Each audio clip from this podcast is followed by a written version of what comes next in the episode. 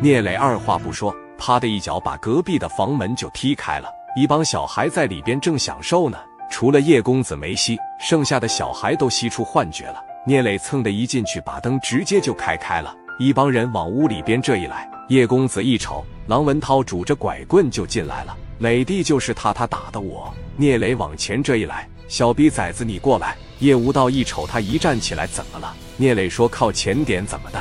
你怕我？刚往前一来，聂磊朝脸上嘎巴就一个大嘴巴子，揍你呗？怎么了？戴哥说揍他。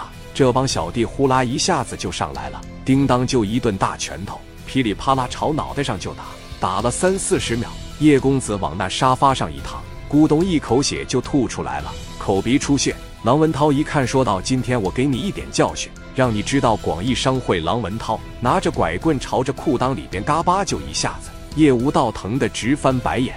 聂磊瞅着涛哥撒没撒气呀？撒气了，我们走吧。我现在不太喜欢这个地方，我们找个别的地方吃一点夜宵好了。吃一点夜宵，我们就回去吧。领着几个女孩，在这个深圳找了一家特别地道的烩面，吃面条。这时候，叶无道打电话给大管家黎叔：“我是无道，我让人给打了。我爸回去了吗？你爸在公司开会呢。你让谁给打了？你先回来，我先这个上医院，我包扎一下，完事我回去。谁打你了？深圳广义商会的会长郎文涛。叶无道的司机带他去医院里包扎开药。”回家，管家已经给老爷说了，咱家少爷让人给打了，打的挺厉害的。老爷二郎腿翘着，穿着拖鞋，在琉璃灯的照耀下，表情是相当难看。看着报纸，戴着眼镜，这边门一开，拖鞋换上。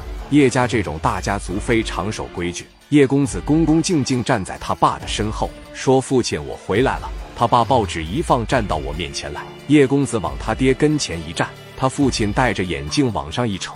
怎么回事？跟我说一说，父亲，我今天晚上在迪斯科喝酒的时候，和广义商会的会长郎文涛发生了冲突，他带来一帮打手对我殴打辱骂，郎文涛拿着他手中的拐杖，还打了我的小禅友。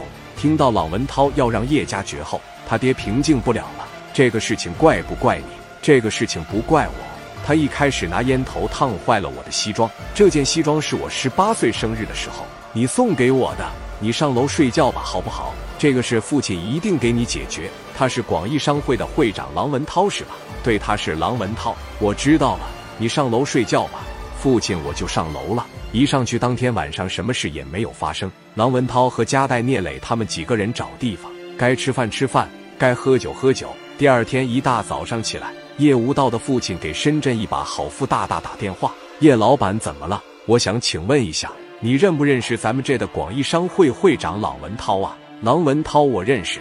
叶老板怎么了？经我调查，郎文涛的商会存在很多的问题，打着基金会做慈善的名号洗米，商会里有四十亿来路不明，全部被转到郎文涛名下。我深度怀疑他们涉嫌洗米，我希望你可以查一查他。我这边也会给深圳总行打电话，马上冻结郎文涛所有的资产。郝英山听懵逼了。这肯定是得罪人了。郎文涛老爷家在当年是整个广东省的省代，所以也不好说什么。好富大大和家代不错，请我这边马上落实，希望你能够尽快落实。要是不落实，我就亲自出来谈论了。给电话啪的一撂下，好富大大把电话给郎文涛拨过去了。